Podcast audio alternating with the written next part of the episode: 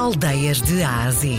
Uma viagem à descoberta das aldeias e vilas que fazem parte do nosso valioso património cultural e rural de Portugal. De segunda a sexta, na RDP Internacional, com Salomé Andrade.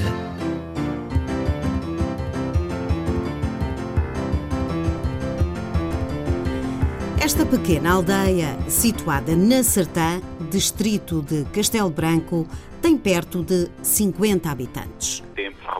Teria, no vale que faz parte da localidade, em todo aquele vale haveria muitos castanheiros e sobreiros de grande porte, por onde andavam muitos animais domésticos e outros que, que não domésticos, não é? E, portanto, por todos aqueles uh, excrementos que deixavam por ali, portanto, por aquela zona, vem daí uh, o nome da localidade, de Valporto. É uma aldeia, uh, portanto, com estradas asfaltadas e com estradas, assim, portanto, ainda em paralelos, portanto, uma aldeia, portanto, com ligeiro declive, porque tem um vale, portanto, está situada, portanto, próximo de uma ribeira, portanto, toda aquela zona, portanto, é muito, alguma delas escarpada, tem, portanto, com muitos pinheiros à volta, eucaliptos, e, portanto, a agricultura, portanto, subsistência que, que, que as pessoas praticam, uhum. e, portanto, tem dois, dois arruados, dois arruamentos principais, não é?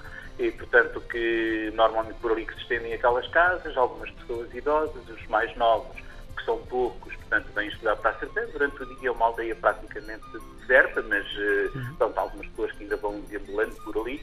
Fácil de visitar, a cerca de 4 km a norte da Sertã portanto, no de acesso muito fácil. Tem um café que normalmente, portanto, durante o dia está aberto. Depois, o Centro do Convívio, portanto, é uma associação, eh, uma associação recreativa, cultural e desportiva, portanto, em que funciona numa, numa escola, foi uma escola primária, um edifício de uma escola primária, entretanto que também já foi ampliado e neste momento é um edifício ao lado, à noite, portanto o pessoal encontra-se nessa associação e mais aos fins de semana. Durante o dia tem um pequeno café, portanto um senhor que normalmente vai ali conversando um pouco e ainda vai estando aberto. Em relação à alimentação, ovos, os feijões, os tomates, eh, eh, carne de porco, eh, portanto as galinhas, os patos, os perus, portanto os coelhos, portanto anda muito à volta. Nós de Sertã, Sertã temos dois pratos típicos sensivelmente, que é o maranho e o bucho recheado.